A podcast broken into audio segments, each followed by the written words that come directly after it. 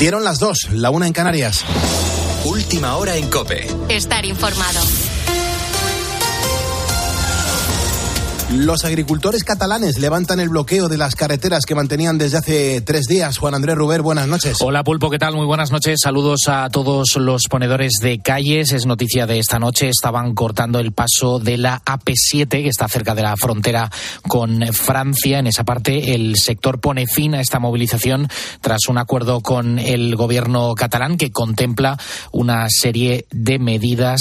Eso sí, amenazan con retomar las protestas si no se cumplen lo explica Joan Caball, que es eh, coordinador nacional del sindicato Unión de Payesos. Y tenemos que iniciar a partir de estos acuerdos, pues bueno, nuevas líneas de trabajo y continuar con lo que estábamos haciendo hasta ahora. Lo mismo que le exigimos al ministerio que ponga encima de la mesa y les vamos a exigir a los europarlamentarios que vendrán ahora a pedirnos su voto, pues que tengan en cuenta que la agricultura en Europa tenemos 500 millones de consumidores.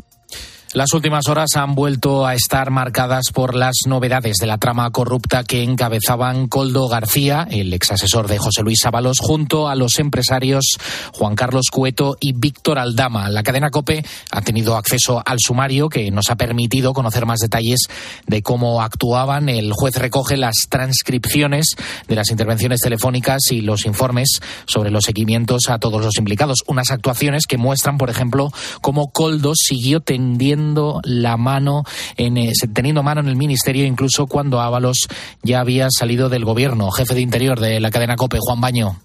Coldo García era el conseguidor al que muchos recurrían para conseguir un puesto o asegurar su posición en el actual Ministerio de Transportes. No solo se compromete a gestionar las peticiones ante José, es decir, José Luis Ábalos, sino también ante quien conoce sobradamente, mantenido por el actual ministro Óscar Puente, el subsecretario del Ministerio Jesús Manuel Gómez. Recuerda a la Guardia Civil en su informe que de él dependen directamente puertos del Estado y Adif, los dos entes que adquirieron las primeras mascarillas ahora investigadas. Una de las interlocutoras que le pide interceda ante Puente por su marido le recuerda que Óscar es compañero y que tiene buena relación con él mismo, con Coldo y con Ábalos. Le van a consolidar, no te preocupes, sentencia Coldo, está todo hecho. La imagen tosca de la hora detenido e imputado poco tiene que ver con el nivel de relaciones que muestra en sus comunicaciones. Afirma en enero de este año que va a Chile a resolver unos proyectos de agricultura y se entrevistará con el presidente del país y con el ministro del ramo. Al regresar en siete días, hablo con José y el subsecretario y se resuelve todo. El poder del que presume Coldo en el Ministerio de Oscar Puente.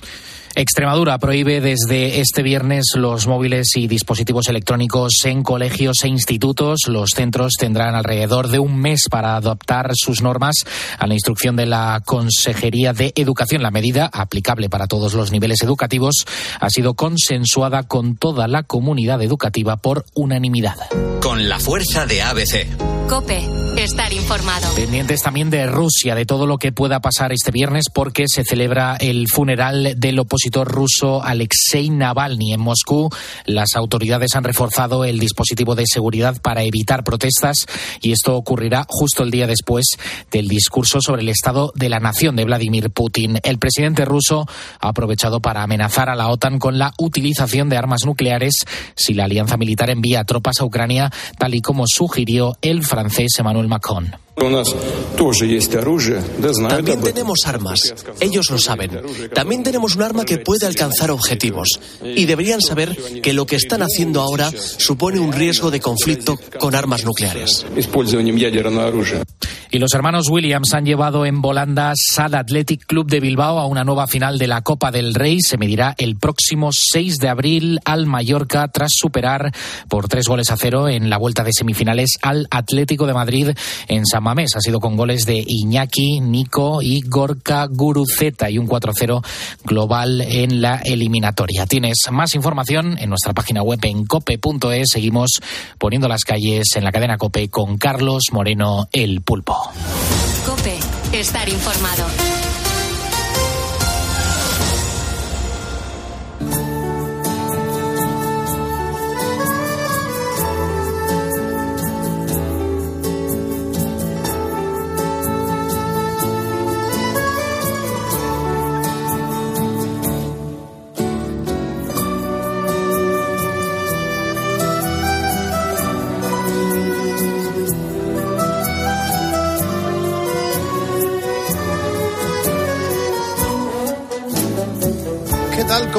Muy buenas noches. Aquí Carlos Moreno, el pulpo. Gracias por estar escuchando la radio, gracias por formar parte de esta, de esta audiencia, de esta cadena de radio, de este programa.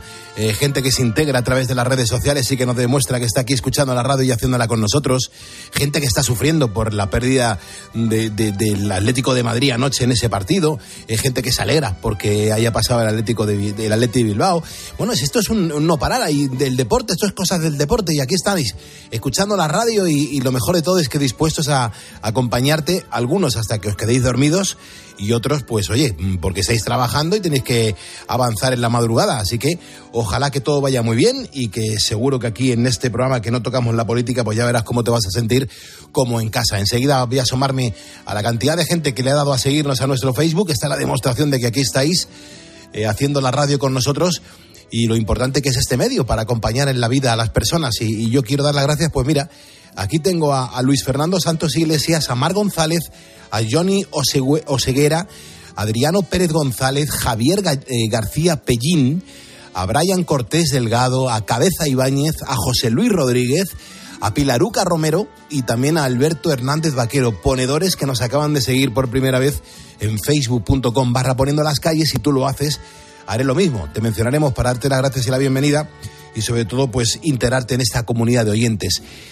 Em, me gusta mucho destacar las historias humanas que, suceden en cualquier parte del mundo porque nos dan una bofetada de realidad y la mayor parte son historias positivas, también son historias duras, pero es la realidad que tiene la vida. Y por desgracia, pues en los últimos años pues ha aumentado un 25% el número de personas sin hogar en nuestro país, en nuestro país, en España. Según los últimos datos del INE, más de 28.500 personas no tienen dónde dormir. en 2024, tío. En 2024. Los motivos son, son muy diversos y pasan desde perder el trabajo o ser desahuciado hasta llegar de otro país con el objetivo de empezar de cero. Y un claro ejemplo es el de Fernando. Fernando vive en Zaragoza. En su caso fue despedido de su trabajo y empezó a cobrar el ingreso aragonés de inserción. Esto es una ayuda para personas en riesgo de exclusión social. Pero al cabo de los meses mm, dejó de recibirla y tuvo que solicitar el ingreso mínimo vital. Sin embargo, el problema de esta ayuda es que tardó un año en cobrarla. Para entonces a Fernando no le quedaba nada y ya se había quedado en la calle. Muy duro, se pasa muy mal pero hay que aguantar cada día y, esperar hasta ver si te dicen algo, porque no te dicen nunca si te la van a conceder o no te la van a conceder, mientras tanto esperar. Hay que decir que, que Fernando estaba al límite, hasta que un día a un actor se le ocurrió una idea en Zaragoza y era formar una compañía de teatro con personas en riesgo de exclusión social. Y así fue como nació Caídos del Cielo. El grupo de teatro está formado por 14 personas Fernando es uno de ellos. Otro de los actores de este grupo de teatro es Félix. Félix nació en Brasil, tiene 44 años y en su caso llegó a España sin papeles, sin trabajo, sin casa. No tenía cómo mantenerse ni de dormir. Encontró un refugio que, bueno, le, acogió y le dio una cama, pero no tenía dinero. Mm, Félix no tenía dinero para nada. Fue una etapa muy complicada, muy dura para él. também foi muito duro, porque me pediu a pandemia ali, estivemos encerrados, 60 pessoas, oh. e tens que conviver com, com muita realidade muito, muito dura. É, de não ter nada, dinheiro para nada, ter que viver do desajuno, a comida e a cena. Essa era o que me mantinha. Bueno, pues y que... es muy duro también.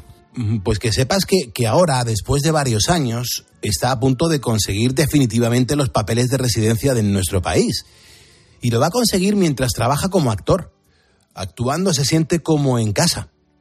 Para él, el resto de compañeros son su familia y se siente muy arropado gracias a ellos. Para Félix, por ejemplo, las clases son terapia. Tanto Félix como Fernando se han tenido que enfrentar a situaciones muy difíciles en la vida. Pero ahora, gracias al teatro, su día a día es un poquito mejor. Así que desde aquí, desde poniendo las calles en la cadena Cope, hay que decir que la iniciativa Caídos del Cielo ha conseguido que ellos y otras muchas personas sin hogar y en riesgo de exclusión social, pues vuelvan a nacer en Zaragoza gracias a este proyecto. Por fin han podido empezar de cero y mejorar de una vez por todas su calidad de vida. Carlos Moreno, El Pulpo. Poniendo las calles. Cope, estar informado.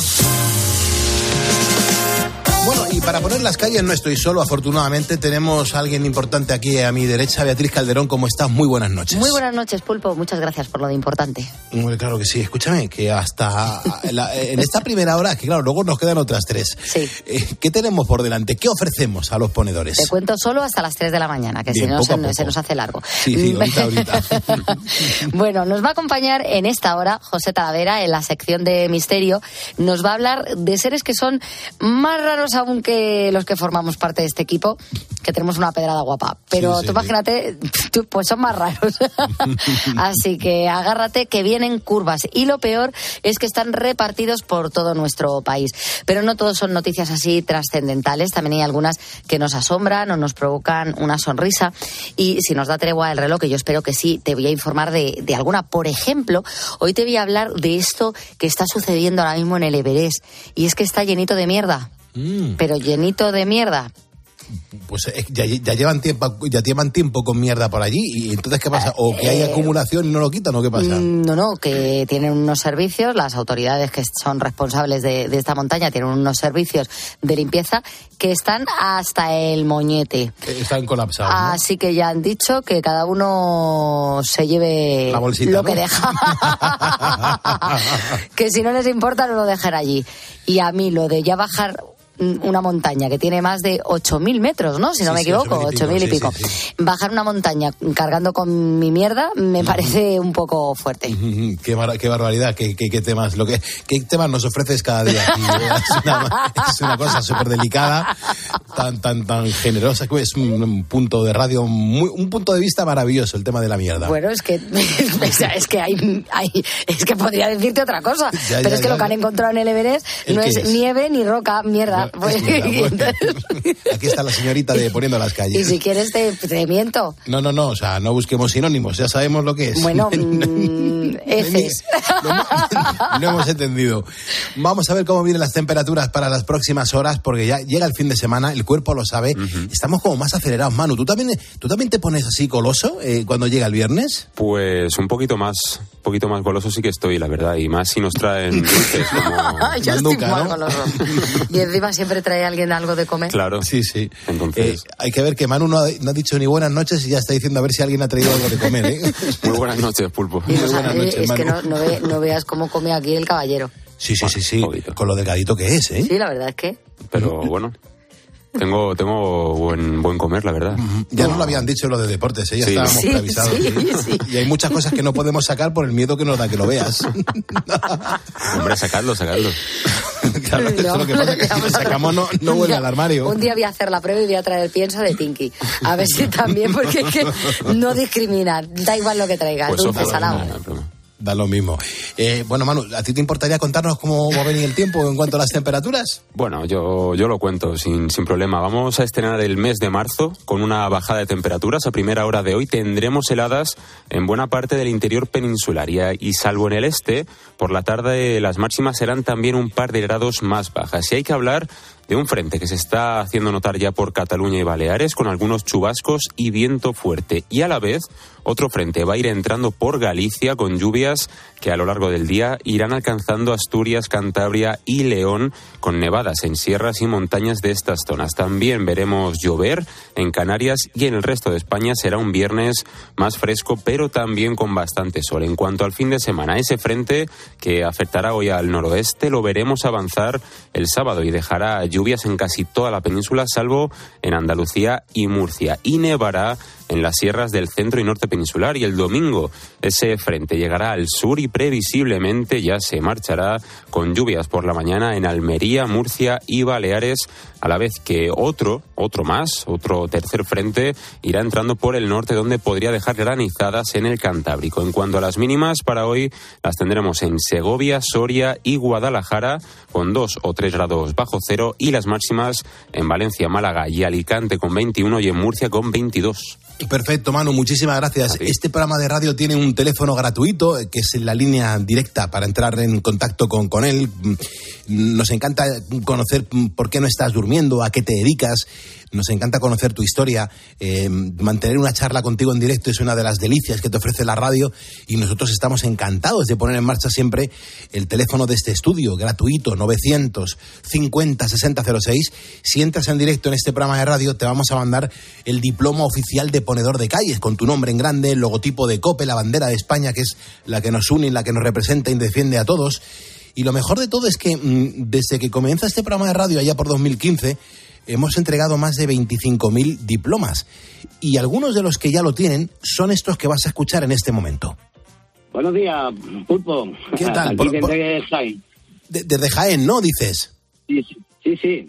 Muy bien, muy bien. ¿Estás ahora trabajando en este momento? Pues bueno, yo he sido barrendero, ahora estoy conductor en la misma empresa. Me encargo de recoger los envases de aquí de, de Jaén, de la, de la ciudad de Jaén.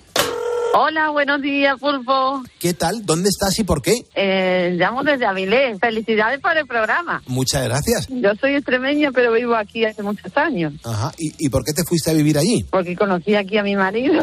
Hola, muy buenos días. ¿Despierto ahora mismo? Buenos días, Pulpo. ¿Qué tal? Muy despierto, bien. despierto. Eh, somos una asociación de carácter regional en Madrid que nos dedicamos al tema del medio ambiente. Buenos días, Pulpo, ¿qué tal? Muy bien. ¿Tú por dónde andas ahora? Porque creo que estás en ruta, ¿no? Estamos en ruta, ahora mismo estoy en Dueñas. Sí, buenas, buenas, buenas noches para mí. Eh, bueno, buenos días para mí, que estamos despertando a España. Juanjo, muy buenos días. Buenos días, Pulpo. Pues llevo currando desde las 8 de la tarde de ayer, ¿eh? ¿Cómo pones tú las calles? Pues yo, mira, acabo de descargar ahora mismo un camión entero de uva tinta en la bodega. Y por la noche tiene que hacer fresquito, ¿eh? ¿Tu camiseta interior va por debajo del calzoncillo? 950 6006, teléfono gratuito de este estudio. Llámame, entra en directo, cuéntanos a qué te dedicas, cómo le estás poniendo las calles a esta jornada, porque si entras en directo ese diploma llevará tu nombre, porque te lo vamos a enviar y te lo vamos a entregar con mucho cariño. Son las 2 y 17, la 1 y 17 en las Islas Canarias. Estamos haciendo radio en directo. Si me estás escuchando es porque eres un ponedor. Y venga, que juntos vamos a por el viernes.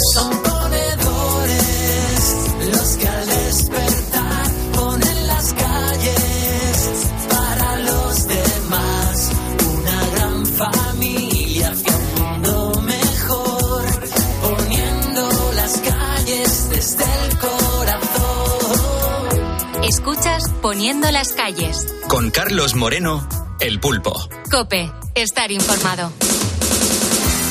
Hoy estamos en viernes y lo que estamos es preparándonos un poco entre todos pues la Semana Santa y lo que queremos hacer es despejarte dudas. También queremos conocer si tú, ponedor, eres más de hotel, si eres más de casa rural, si eres más quizá de visitar un camping, de visitar un apartamento.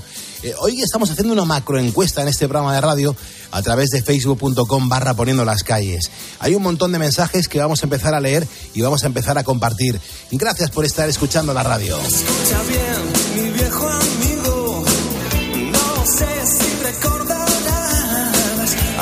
Tiempos ahora perdidos por las calles de esta ciudad. Leímos juntos libros prohibidos, creímos que nada nos haría cambiar. Vivimos siempre esperando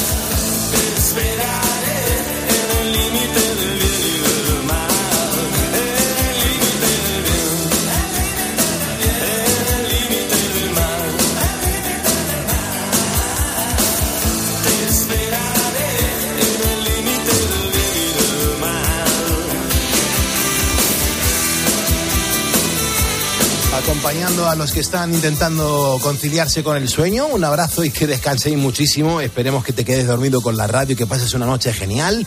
Y también acompañando a los que están trabajando. No sé cuál es tu uh, momento de, de- de la madrugada. También nos lo puedes contar a través del eh, WhatsApp del programa 662. 942-605. María Rodríguez está en La Coruña, ya nos está siguiendo. Gracias, María. Jessica Carrión Macías, eh, Antonio J. Lozano, gracias, Antonio. Gracias, Jessica. Y también gracias a Francisco Rique, que también nos está siguiendo en Facebook en el día en el que estamos hablando. Pues oye, si sois más, por ejemplo, de casa rural, de hotel, de apartamento, eh, es una gozada porque vamos conociendo cada día más y mejor a nuestra audiencia. Vea, y aprendemos un montón de, de- los ponedores. Así es. Alfonso, por ejemplo, nos ha contado que ellos son más de apartamento, dice, en una fabulosa playa, además llamada Cullera. Pero tengo que reconocer que también vamos de hotel, aprovechando los descuentos para personas mayores. En los viajes de hotel, además, nos reunimos un grupo de amigos. Las mujeres son amigas desde el colegio. Y tenían apenas siete años cuando se conocieron. Dice, somos una familia, vamos de viaje siempre juntos, nos lo pasamos genial. Tras 60 años de amistad, nunca hemos tenido una discusión. Que qué cosa más bonita, ¿eh? Lo de Alfonso, que se van todos los años una semanita con los amigos de su mujer, que es que desde que tenían siete años, 60 años. Increíble. J. Carlos dice, pues yo siempre he sido más de hoteles, pulpo, pero bueno, desde hace siete años que me ocupo en exclusiva de mi madre, pues no puedo decirte otra cosa que no sea que el que pueda viajar o pasar un par de días en compañía de su mujer, de sus hijos, de su familia, de sus amigos o incluso de desconocidos, que no tenga preferencias y disfrute. Eh, cuando uno no puede tener nada, eh, le parece bien todo. Y J. Carlos nos da un consejo muy bueno. Eh, Francisco, yo ni de hotel ni apartamento hasta que, va- hasta que no bajen los precios. Imaginaros 135 euros por noche sin desayuno. Y hay que tener ganas. Para eso me quedo en Huelva, que hay de todo y además aquí se pasa muy bien la Semana Santa. Eh, Yale eh, lo tiene claro. Dice, pues yo, hombre, yo para no hacer nada, lo que quiero es un hotel. Eh, tenemos a mucho ponedor a que le gusta el hotel. Eh, algunos dicen que van, otros que les gustaría ir porque lo mismo no se lo pueden permitir, pero que reconocen que de poder salir y tener una escapadita, el hotel, más que nada porque no hacen nada. Eso es verdad. Muchas veces, eh, yo lo he hablado un montón de veces con mi mujer y eh, a veces los hoteles cuestan mucho dinero y al final lo que haces, porque durante el día tienes un montón de actividad, simplemente es pasar la noche. Con lo cual también hay que buscar, yo creo, alternativas que te permitan pues vivir durante el día pues un montón de experiencias. Quizás depende del viaje, ¿no? Hay veces que para determinados viajes es mejor ir a un apartamento, para otros viajes es mejor ir a un hotel, dependiendo de cómo te lo plantes, porque eso es cierto, cuando vas solo a pasar la noche da una pena tremenda. ¿Eh? El, el estar eh, eh, en un hotel que dice, pues no lo estoy disfrutando nada. David Antolín nos cuenta, yo soy más partidario de apartamento y si no, a hotel.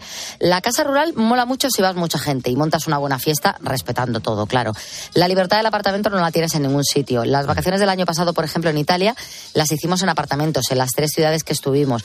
Pasamos por Verona, por Bolonia y por La Especia y de maravilla. Y en Praga y Portugal también hemos ido de apartamento. Qué barbaridad.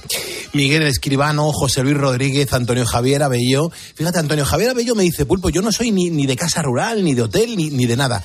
Dice, yo en mi caso, mm, la Semana Santa lo que hago es que la vivo intensamente como se merece, viendo las imágenes en la calle. Eh, mm, luego está también Cabeza Ibáñez, que nos está escuchando. Fíjate, ya, ya empezamos con los ponedores que no solamente están en España, es que hay mucha gente que nos escuchan fuera de nuestro país. Eh, Cabeza Ibáñez dice que está en Buenos Aires, en Argentina. Dice, Pulpo, te sigo todas las noches, me alegran la vida. Pues muchísimas gracias. ¿Cómo nos gusta saber que hay gente escuchando este programa de radio que realizamos en directo en- desde la Comunidad de Madrid, desde el centro, desde los estudios centrales de la cadena COPE?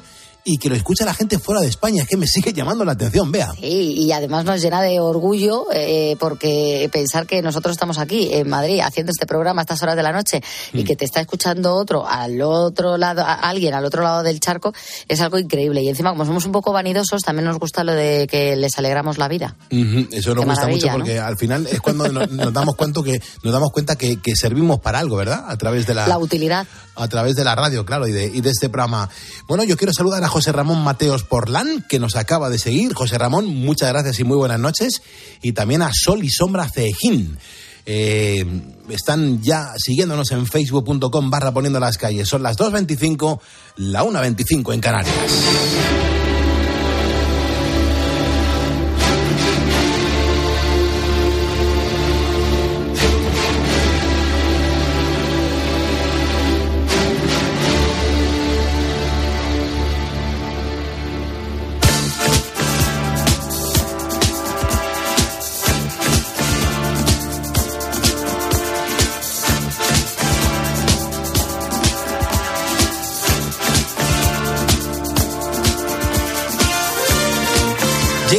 De pasarlo bien a la vez que lo pasamos mal en poniendo las calles porque empezamos nuestra sección de leyendas y misterios con todo tipo de temas que sorprenden y dejan sin aliento a más de uno. Y el que no pierde detalle de estas cuestiones es nuestro experto José Talavera. Buenas noches, José Talavera, ¿cómo te, cómo te encuentras? Buenas noches, Pulpo, y a todos nuestros amigos ponedores. ¿Qué tal vas, hombre? ¿Qué tal estás tú? Bueno, estoy recuperándome, yo creo, creo Ya. prácticamente recuperado, ya, te, ya toso y ya no, ya no mancho. Que digo que te voy a traer recuerdos de los ponedores de Ciudad Real, que siempre, sobre todo la Mar, la ponedora, me dicen que estés muy bien de salud y que te tapes, que, que no coja frío. Ten cuidado, Me Pulpo. suelo, me suelo tapar, lo que pasa es que las orejas siempre las tengo descubiertas. Ah, eso sí. a Y ver. por, ahí, y, por ahí se, y por ahí se coge mucho frío. sí, es verdad. Oye, dar un abrazo a Mar, por favor, un abrazo. De tu parte, Que de tu tengo parte. muchas ganas de verla y espero que en agosto nos veamos. Pues seguramente sí. Genial, genial. Oye, vamos a contar ahora mm, de dónde vienen algunas expresiones populares españolas. Es verdad que todas tienen un, un fuerte componente histórico. Hoy, por ejemplo, hay que hablar de una que se refiere a quien se mete en problemas de difícil solución. Eso de meterse en camisa de once varas. ¿De dónde viene todo esto? Pues mira, eso durante el medievo hay que decir que los lienzos con que se manufacturaba la ropa pues se medían en varas, una unidad de medida que equivale a 0,835 metros. Bueno, pues una tela de 11 varas, que son algo más de 9 metros, tú imaginas la proporción, pues se veía muy larga, de tal manera que meterse en camisa de 11 varas pues era vestir una prenda excesivamente holgada y la verdad es que resultaba como digno de burla, era un poco de payasete, ¿no? Bueno, pues además, la ceremonia de, de adopción que se celebraba en Castilla durante la Edad Media consistía en simular un parto. Entonces se introducía la cabeza del niño adoptado por una manga muy ancha de una camisa. Y meterse en camisa de once varas, fíjate, suponía entonces adoptar a alguien con los problemas que esto implicaba por decisión propia y no por necesidad. Y de ahí surge esta expresión tan curiosa. Bueno, que sigue existiendo. Inesperada explicación, José, sin, sin lugar a dudas. Ahora mm, vamos a ir con un tema que es el principal de esta noche, que son los seres extraños que pueblan España y que es difícil definirlos porque no tiene nada que ver con el humano, con lo humano, con, no tiene nada que ver con eso, o incluso con animales conocidos. Es que esto es muy raro todo esto. Sí, bueno, pues estos seres raros pues se pueden encontrar pues en bosques, tam- también en terreno urbano, hay que decirlo, y han provocado durante siglos eh, un poco el desvelo, el miedo de los habitantes de los lugares cercanos, pero la, la verdad es que son dignos de estudio y recuerdo. Hay muchísimos, pero vamos a hacer una pequeña pincelada. Me parece fenomenal. Hay que seguir avanzando porque me llama muchísimo la atención. Así que vamos a empezar nuestro periplo por la comunidad valenciana. Estamos escuchando disparos de caza porque aquí tenemos en la provincia de Valencia un ser extraño donde los haya. El reptiliano de Yesa. Bueno, Pulpo, va. Tres cazadores se adentraron, fíjate, vamos a ponernos en situaciones, en un barranco cercano al pueblo de La Yesa, una mañana de agosto de 1968, del siglo pasado. Bueno, pues uno de ellos, que se llamaba Mateo, buscó unos arbustos para orinar, el hombre tenía una apretura, y se topó, fíjate, con una figura vestida de forma bastante extraña, porque él describió que llevaba un traje blanco que cubría su cuerpo y luego una mochila plateada colgada a la espalda. Bueno, pues parecía demasiado grande y más extraña aún era la protuberancia, protuberancia que asomaba por su espalda, eh, a modo de como una larga cola que se iba balanceando, bueno, como si fuera, imagínate, el rabo de un lagarto, por ejemplo. Mm. Bueno, pues la cabeza también era reptiliana, como él describió, estaba cubierta de escamas, tenía los ojos grandes y brillantes y además él contó, fíjate, que de su boca surgía una lengua como de serpiente, vamos, que era un reptil total. Joder, qué asco. Bueno, Imagínate. eh, eh, el susto tuvo que ser tremendo, ¿no, José? ¿Qué es lo que sucedió entonces? Bueno, pues claro, los compañeros de Mateo eh, fueron a buscarlo y se dieron cuenta y observaron que llegó una especie de cilindro metálico que surgió del cielo y que fue descendiendo poco a poco hacia la criatura. Bueno, pues volvieron, correr a por las escopetas. Cuando un fuerte estruendo resonó por la montaña, no quedaba rastro ya del ser después de esto, pero sí había como un olor a azufre, describieron, estaba la hierba completamente quemada, eh, supongo del lugar donde había aterrizado el artefacto. Bueno, al huir del lugar, ellos se llegaron a cruzar con dos guardias civiles y cuando les contaron la historia, pues ellos contestaron bastante eh, impertérritos, vamos, que por estas tierras eso es normal, como si les diera completamente igual lo que les hubieran contado. Y de ahí surgió esta leyenda del reptiliano de Yesa, que se sigue contando en la zona y que la verdad es que la gente tiene bastante temor, porque yo he preguntado a que vuelva a ocurrir en algún momento. Mm, qué barbaridad, por favor. qué, qué barbaridad. Eh, claro, yo me ent- encuentro algo así en, en todo esto que nos estás contando y te digo que es que mm, alucino, te lo digo más que nada porque me llama muchísimo la atención. Hay que seguir eh, adentrándonos en diferentes caminos. Nos vamos a Cantabria.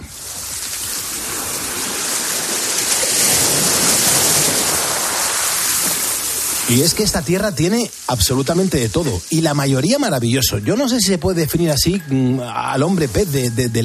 Ahí seguro que hay cosas interesantes. Bueno, hay que decir que es uno de los personajes más conocidos de la mitología cántabra, realmente. El pez, el hombre pez de Diérganes. Bueno, pues eh, voy a contarte un poco la leyenda suya, que se cuenta que a mediados del siglo XVII, en Diérganes, pues existía un matrimonio que estaba formado por Francisco de la Vega y María de Casar. Tenían cuatro hijos ellos y el segundo se llamaba Francisco de la Vega Casar. Bueno, pues la víspera del día San Juan del año 1674 concretamente, Francisco cogió y se fue a nadar con unas- unos amigos al río Miera que pasa por allí por Liérganes. Bueno, pues el joven se desnudó, entró al agua y se fue nadando río abajo, fíjate, hasta perderse de vista. Y según parece, el, eh, muchacho era un excelente nadador y sus compañeros, por supuesto, que no, temieron por él hasta pasadas unas horas que todavía no había vuelto. Entonces, José, no sé, me, me imagino que, que al ver que no regresaba, le darían por ahogado, supongo.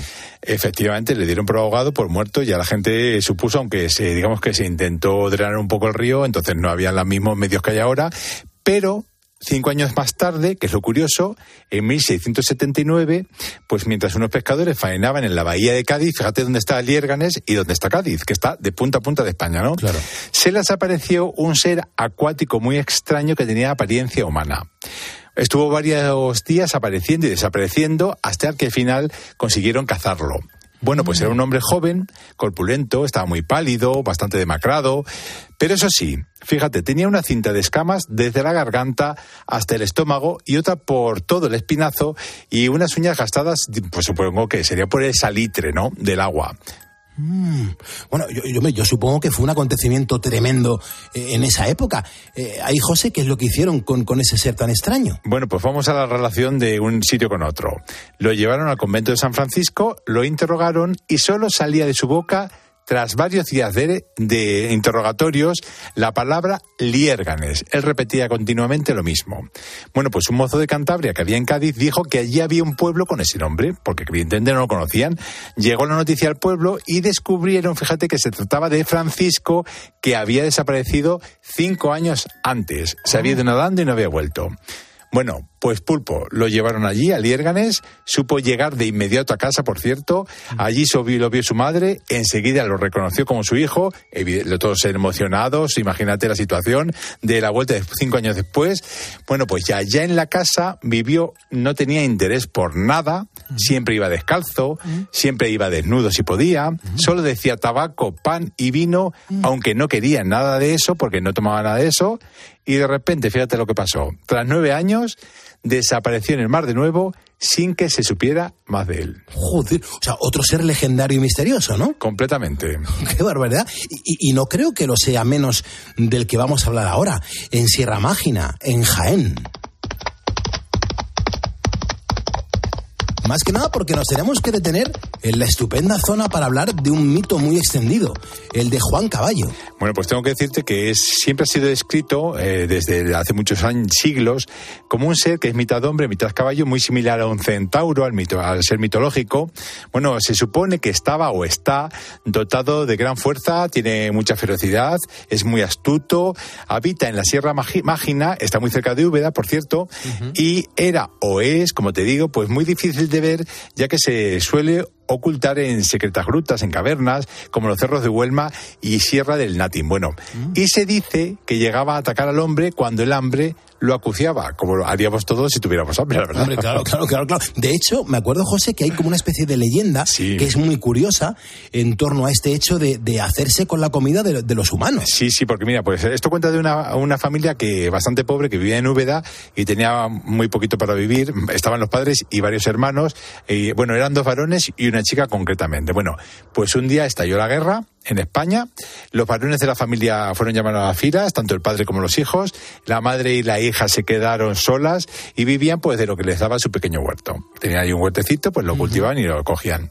Bueno, lo peor vino cuando la madre, fíjate, falleció un año después de que ellos se fueran y la hija se quedó completamente sola. Ella no salía de la casa, no hablaba con nadie, estaba como deprimida, la gente no quería acercarse mucho a ella. Bueno, eh, pues una noche va y escucha un ruido en el huerto, así que va, se asoma y vio una extraña figura entre las plantas. Bueno, pues a la luz de la luna, ella consiguió atisbar, digamos, la figura de un hombre que era enorme, que estaba como a lomos de un caballo, que le estaba robando la comida. Bueno, pues corrió a regañarle cuando vio que se trataba de Juan Caballo, o sea, era el cuerpo de hombre y, digamos, que las patas del caballo. Ella no se asustó, ella ya estaba curada de espanto, pero él sí huyó.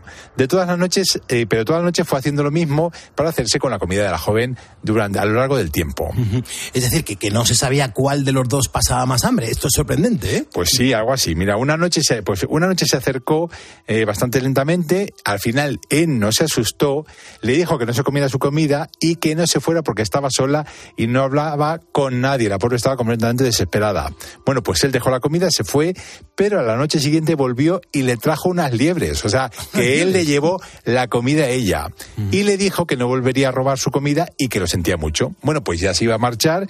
Cuando la joven, la joven le pidió que no se fuera para poder hablar con alguien. Pues el Juan Caballo se sorprendió y estuvo muchísimas horas hablando con ella. No sabemos de qué hablarían, pero bueno, sería una cuestión bastante curiosa, ¿no? Y desde entonces, Pulpo se repitió la escena durante mucho tiempo.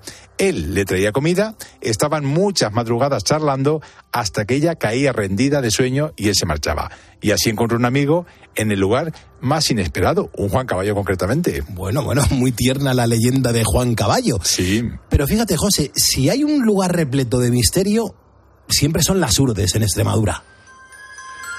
Porque aquí es que tenemos de todo. Tenemos mucho bueno y mucho ser extraño. Y el que se lleva la palma en cuanto a terrorífico es el Machu Lanú. Pues el Machu Lanú, efectivamente, como tú dices, es una criatura mitológica urdana que guardaba, fíjate, bastantes similitudes con el mismísimo Satán, como se describía, por ejemplo, los acalarres y todo eso, ¿no? Su cuerpo es mitad macho cabrío, mitad humano, un poco como el Juan Caballo, pero el macho cabrío. Bueno, él tiene una complexión muy fuerte, posee unos cuartos traseros de macho cabrío y rostro humano deforme, camina bastante erguido, está provisto de cuernos sobre la cabeza y además posee una voz humana bastante cavernosa y aterradora. ¿Qué te parece? muy bien, muy bien, Bueno, muy bien. Pues su aparición, Pulpo, por si vas algún día a las Urdes, que es un sitio maravilloso, por cierto, suele venir precedida de un fuerte viento con intensidad de huracán. Atención, si tú vas por allí y tenéis ese, ese, ese, viento. Habitan las Urdes Altas, en Nuño Moral, sus alquerías, es el lugar donde más se ha dejado ver a lo largo del tiempo. Bueno, hay que decir que a lo largo del siglo XX mm, varios han sido los testigos que afirman pues haberse topado con el mismísimo diablo y algunos asocian con el Manchú Lanú. Sí, te voy a dar algunos ejemplos, porque. Son muchas las declaraciones que han tenido que ver con esto. Mira, los hermanos Justo y Florentino Crespo iban por un camino, de repente ven a lo lejos a un extraño ser de espaldas y al llegar a su altura este comenzó a girarse y al ver el rostro terrible que tenía, era demoníaco completamente, pues huyeron completamente muertos de miedo. Bueno, pues luego Jesús Crespo, otro que era de la Fragona, se estaba regando su huerto cerca del camino que lleva a Martilandrán.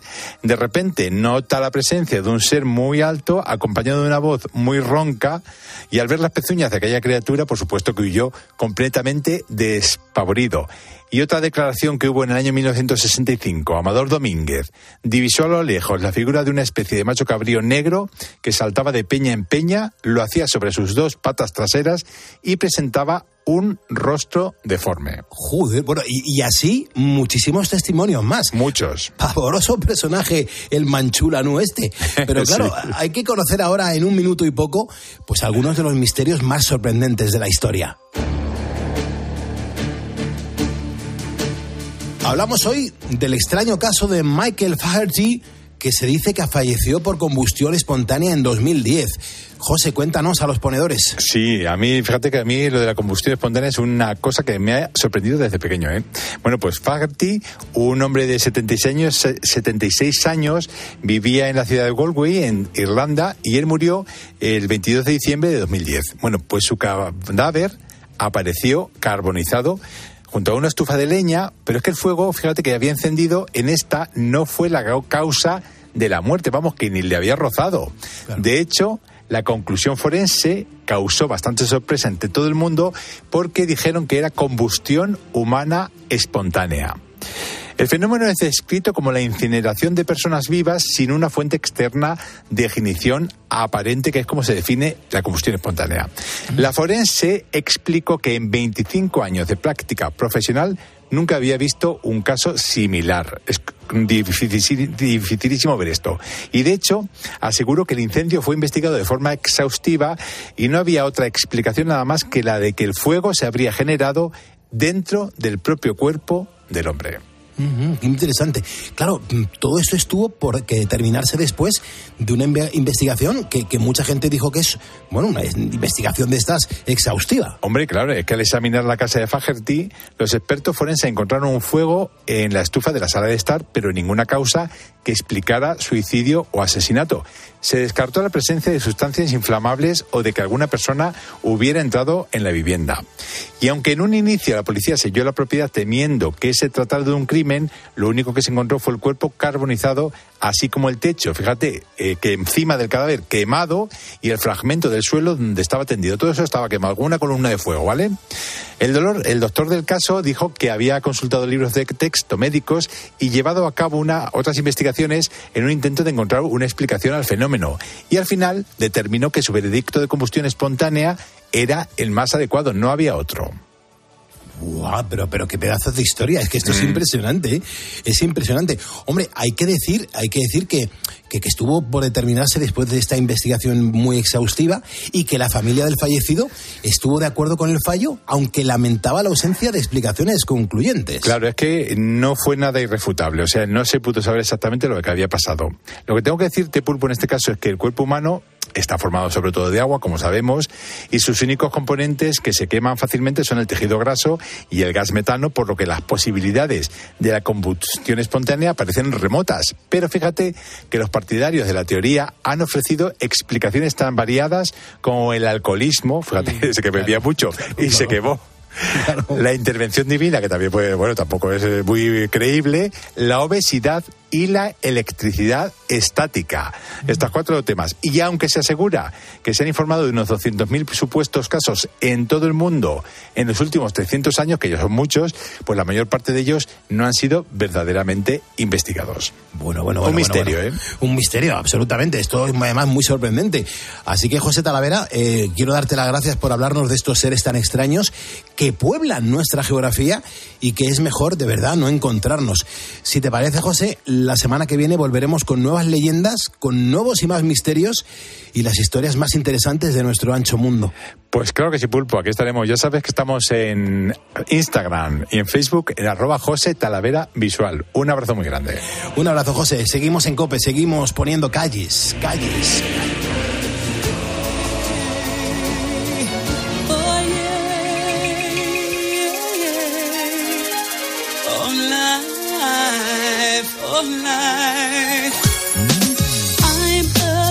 Afraid of the dark, especially when I'm in a park and there's no one else around. Ooh, I get the shivers. I don't wanna see a ghost. It's a sight that I fear most. I'd rather have a piece of toast. Watch the evening news. Life, oh life, oh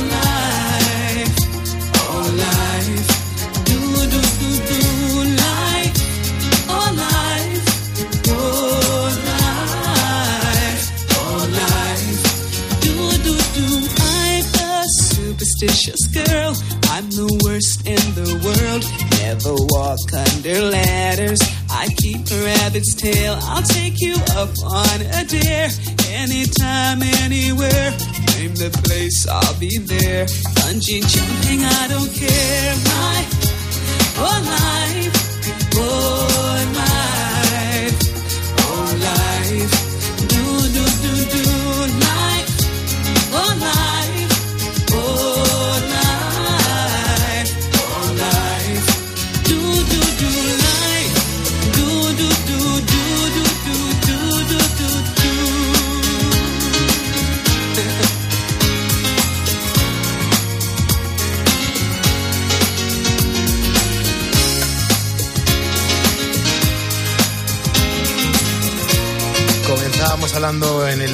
con, una persona que estaba en el Hotel del Juguete en Ibi, Ana Castaño Lobato, nos escribe desde ahí.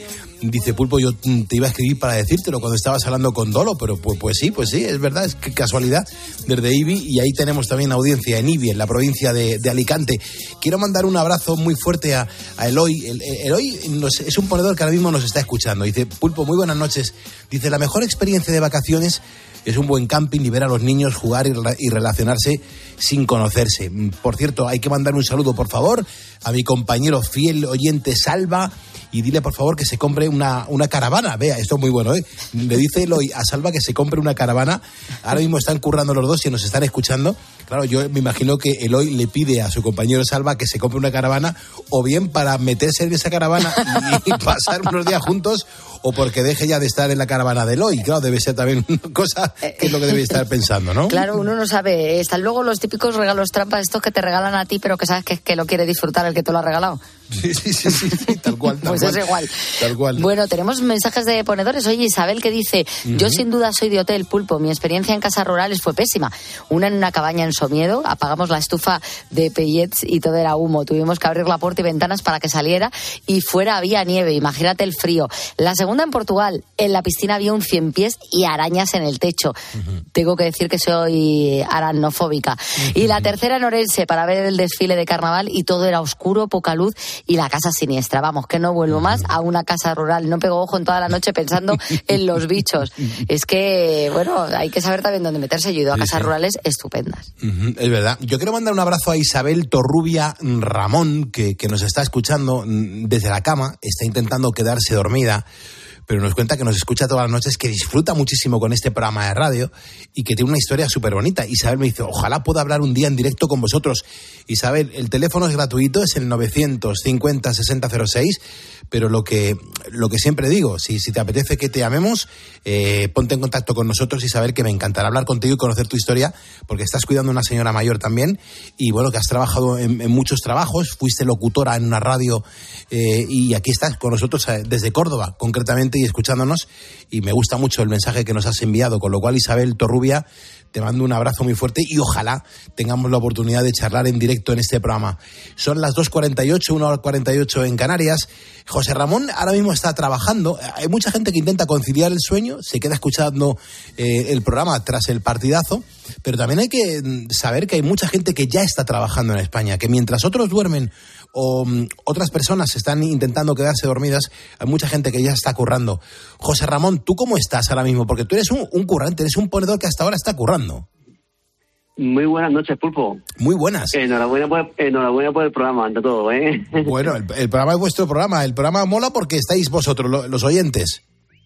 Pues sí, la verdad. Me ha enganchado desde hace un poco tiempo en adelante, porque la verdad he descubierto tu programa hace poco, pero bueno, aquí me tienes fiel oyente y acompaña mucho, mucho para hacer las noches más leves, la verdad. Qué bien, qué bien. Pues nada, bienvenido a COPE y bienvenido a Poner las Calles. ¿En qué estás currando tú ahora, José Ramón? Pues estoy aquí en un puesto de venta de la lonja municipal de Lorca de- del pueblo, de fruta y verdura. Y bueno, pues aquí estamos ahora mismo, ahora mismo en la descarga de camiones de género para preparar la venta para, para por la mañana temprano. Qué importante. Hay que ver los agricultores la- la- la- lo que están pasando, ¿eh? Pues sí, la verdad, y se está notando bastante que he estado muy revuelto y, y con razón, con razón, la verdad que sí. Mm, no, ya imagino. ¿Cuál es el producto que más vendes ahí en tu puesto, en tu parada?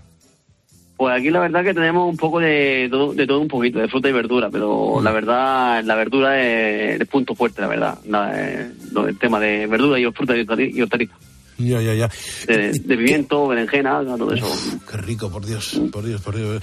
¿Qué, qué- qué se siente cuando sois, lo- lo- bueno, vuestra provincia, la, la provincia de Murcia, eh, que, que sois los, los exportadores de verduras tan importantes que llegan a cualquier país de Europa y tienen ahí la, la marca, el sello España?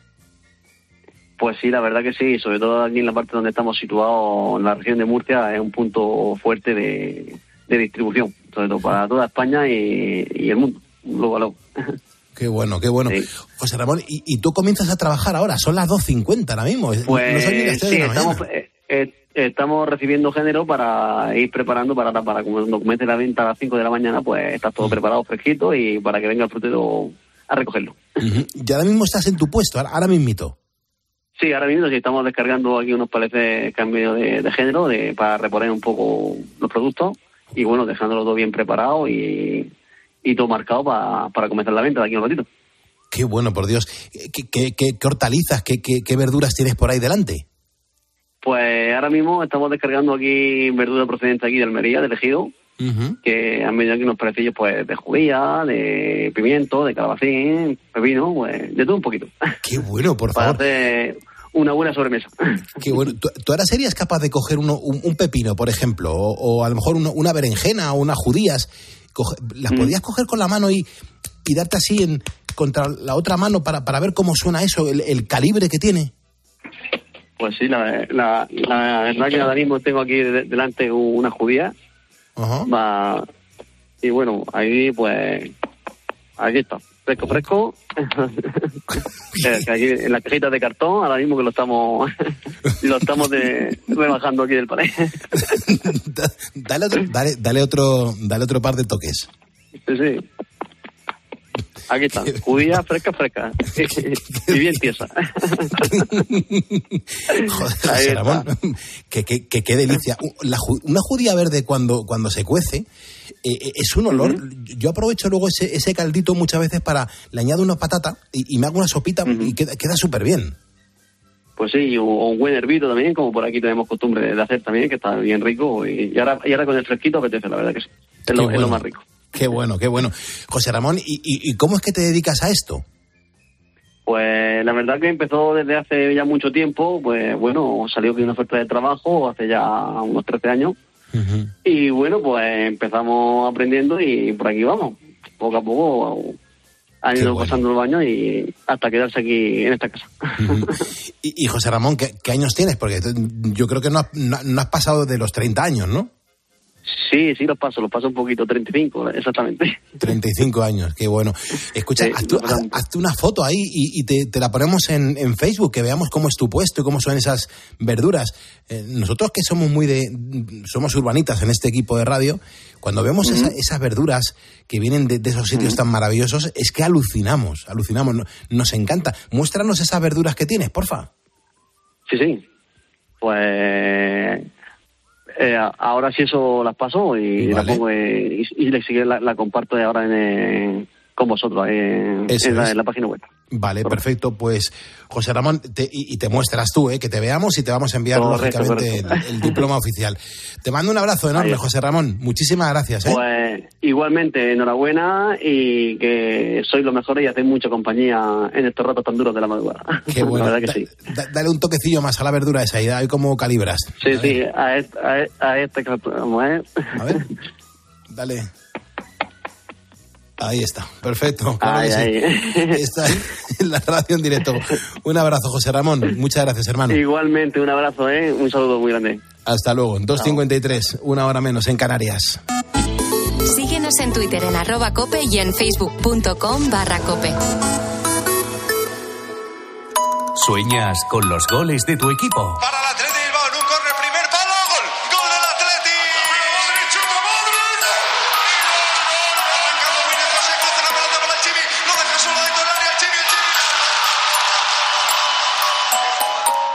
Entonces, seguro que vibras escuchando Tiempo de Juego.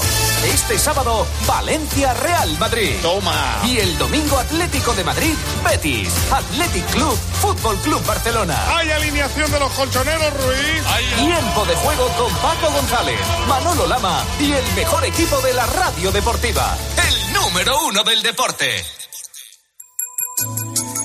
Pues toca emocionarse también con estas canciones de los años 80. ¿Dónde estabas tú en los años 80? Como ponedor que eres en este momento. Diego de Celis, gracias Diego por escucharnos. Veo que nos acabas de seguir en Facebook. También lo acaba de hacer Vicente Delgado Fernández. Esto es un no parar. Sube la radio. Un relámpago por el cielo, un sentimiento a contrapelo, pero ese viento en tu boca vuelve loco lo que toca. Y cuando ya no entiendo nada, es cuando empiezo a alucinar con tu mirada. Soy como un náufrago en el paraíso, conmocionado por un beso, por un amor tan extraño, que estoy seguro que es un sueño. Es tan vital y tan vibrante, que no haya nada que sentir más importante. Qué fantástico el amor cuando te prende,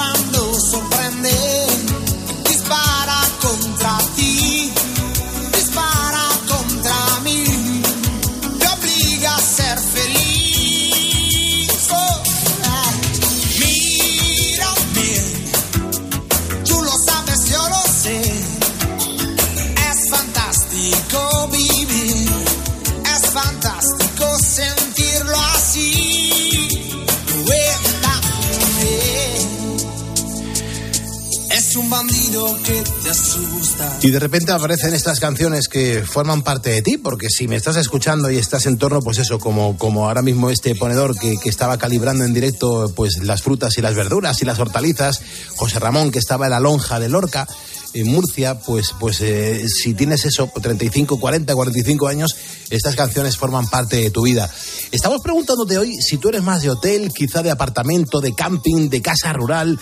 Hay gustos para todo y ahí están los ponedores, poniéndose las pilas y compartiendo con nuestro Facebook con estas cosas. Claro, pues Yasmín, por ejemplo, nos confiesa que hace unos años mi opción era el hotel, pero desde hace unos ocho años utilizo pensiones y viviendas vacacionales. Son céntricas, económicas y muchas se han renovado totalmente. Dice, no tienen nada que envidiar a un hotel. He ido a hoteles de cuatro estrellas que están en peores condiciones porque se han dedicado a ganar mucho dinero y a no invertirlo en reformas, en limpieza. Así que esas viviendas vacacionales me gustan. Johnny Manol dice, pues nosotros tenemos caravana fija en el camping de Zarauz y no cambiamos esas vacaciones por nada. Todo el día en la calle, playa, barbacoa. Salir de una casa para meterte en otro sitio cerrado, yo es que no termino de verlo. También has amado que nos cuenta, pues mira, yo pulpo mientras que sean vacaciones hasta debajo de un puente, no tengo ningún eh, bueno. problema. Y a mí, eh, Alfredo Peinado me ha, me ha recordado mucho a mí, dice, donde sea, pero con pulsera. A mí lo de ir a los todo incluidos, que sabes que, es, que no tienes que preocuparte de nada. Es un paraíso. Eh, Es que eso son vacaciones, porque luego ya, paraíso, eh, luego hay otras vacaciones también muy bonitas, las del campo, las de visitar ciudades, la de- pero esto de meterte en un sitio y, y todo a tu disposición, sin tener que hacer nada, Tal cual. cuatro días así, dices, madre mía, qué maravilla. Tal cual, tal cual.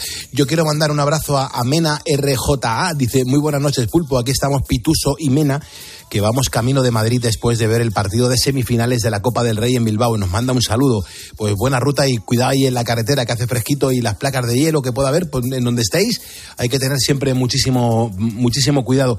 Y luego quiero mandar un abrazo muy fuerte creo que era Paco, tengo por aquí el mensaje, es que esto es un no parar, me, preparo los mensajes y uno tapa al siguiente y esto es un no parar. Sí, dice Pulpo, hoy terminamos en el aeropuerto de Alicante y vamos a Barajas a hacer una nueva pista. Danos por favor un saludo que ya no te vamos a poder escuchar hasta el próximo 20 de marzo. Nos lo pide Paco. Pues Paco, te mando un abrazo enorme y que vaya muy bien esa, esa pista de aterrizaje. Seguimos en Cope.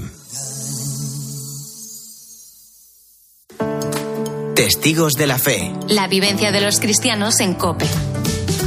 Fran Ramírez catequista del primer anuncio. El Señor evidentemente estaba en el templo, por supuesto, pero también estaba en las calles, estaba en los sitios donde estaba la gente en sus ambientes y nosotros tenemos que ir a esos ambientes. En el tema de la pastoral juvenil, pues evidentemente dónde están los jóvenes, están en los ambientes educativos, en los ambientes sociales, en los ambientes de ocio, por supuesto, en esos bares, pues ahí también, evidentemente, a lo mejor pues hay que acondicionar el ambiente, hay que empatizar con el otro, con esa conversación tú a tú